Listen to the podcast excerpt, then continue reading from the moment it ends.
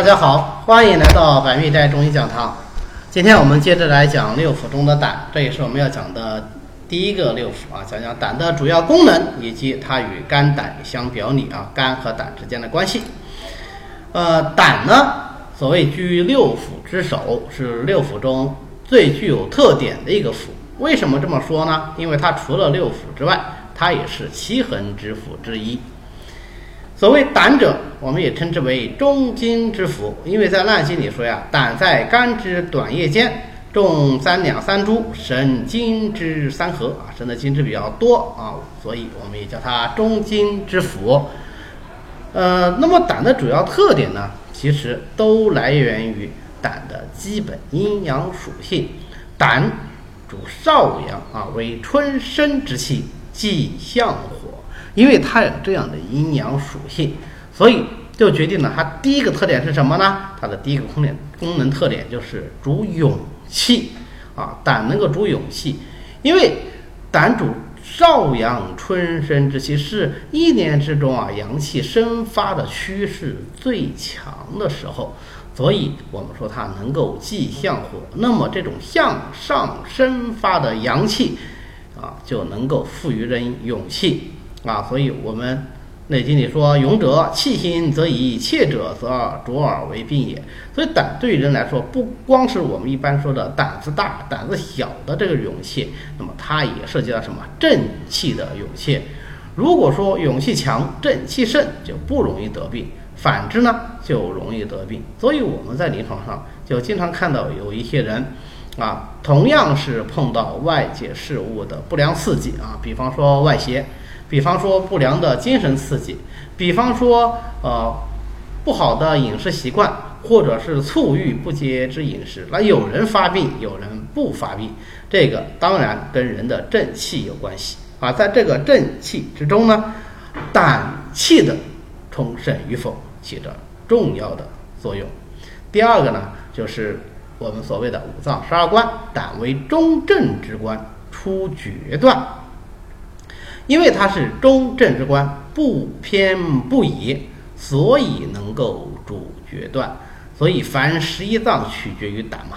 那么除了胆以外啊，五六脏六腑去掉一个胆，一共十一脏，都能被胆的主决断的功能所影响。这个胆主决断。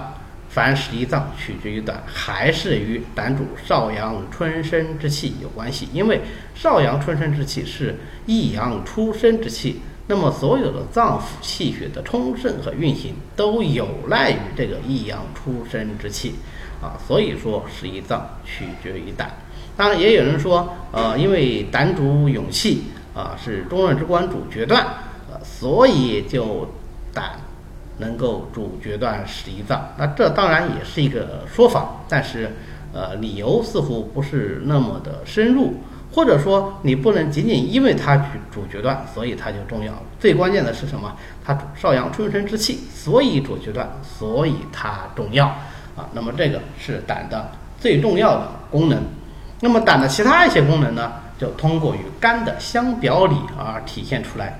胆和肝相连啊，位置上是相连的。同时呢，经络上也是相互络属的啊。我们前面讲这个胆居肝之小叶间嘛，啊，所以它位置上也是非常近的。所以我们有个成语叫做肝胆相照，是吧？肝和胆的关系是非常密切的。那么这种密切的关系在功能上呢，主要体现在三个方面。第一个，从阴阳的角度上讲，胆和肝分别是弱阴和弱阳，而弱。只是讲它的程度，并不是讲它的趋势啊。那么，呃，对于胆来说呢，它前面我们已经讲过了，它是一阳出生啊，为少阳。那么肝呢，肝为厥阴。这个厥阴呢有不同的说法，有人说厥阴呢是一阴出生，那也有人说厥一阴出生是少阴啊。这《内经》里应该主要观点还是一阴出生是少阴，厥阴是阴之将尽。但不管是阴出生也好，还是将近也好，那总之它这时候的阴呢是呃比较弱的。那么阴气尽了，阳气自然就生，所以它阴阳的这个生长对于肝胆来说，它是相以贯穿的。那么厥阴精气尽，则益阳之气生啊，有这样的一个关系。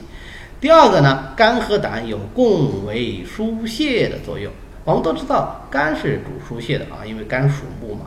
那么肝为乙木或者说阴木，胆呢它为甲木或者说是阳木，它也有疏泄的作用。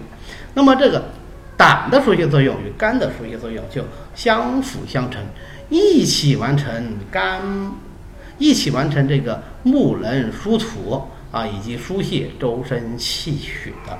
这样一个作用，所以现在呢，也有人说啊，这个胆主疏泄，能够呃帮助脾胃来运化水谷。那么胆所藏之精汁，也能够溢泄于小肠，来帮助小肠受肾化物，来消化食物，啊，也可以为一说吧。那么第三个呢，它们在一起的共同功能特点就是谋断相成。我们知道。肝是主谋虑的，那么胆呢主决断。但凡做事有谋，就必须有断。如果是只谋不断，或者是谋而不断，那就难免思前想后，顾虑重重。临床上就表现为什么？往往是呃郁症啊，忧或者是西医现在讲的忧郁症，或者是强迫症啊这样一种临床表现。如果说是断而不谋呢，那么就往往是什么？往往就我们讲的，冲动是魔鬼，是吧？没有经过充分的思考就做出了决定，这个时候也有可能是肝的谋虑不足，但也有可能是胆的决断太过，所以肝和胆之间存在着谋断相成的这么一个关系。好，那么胆的功能呢，我们就讲在这里。各位如果对这个课程感兴趣，您可以关注我的喜马拉雅孙杰开讲。这样你就可以随时收到我们的最新节目了。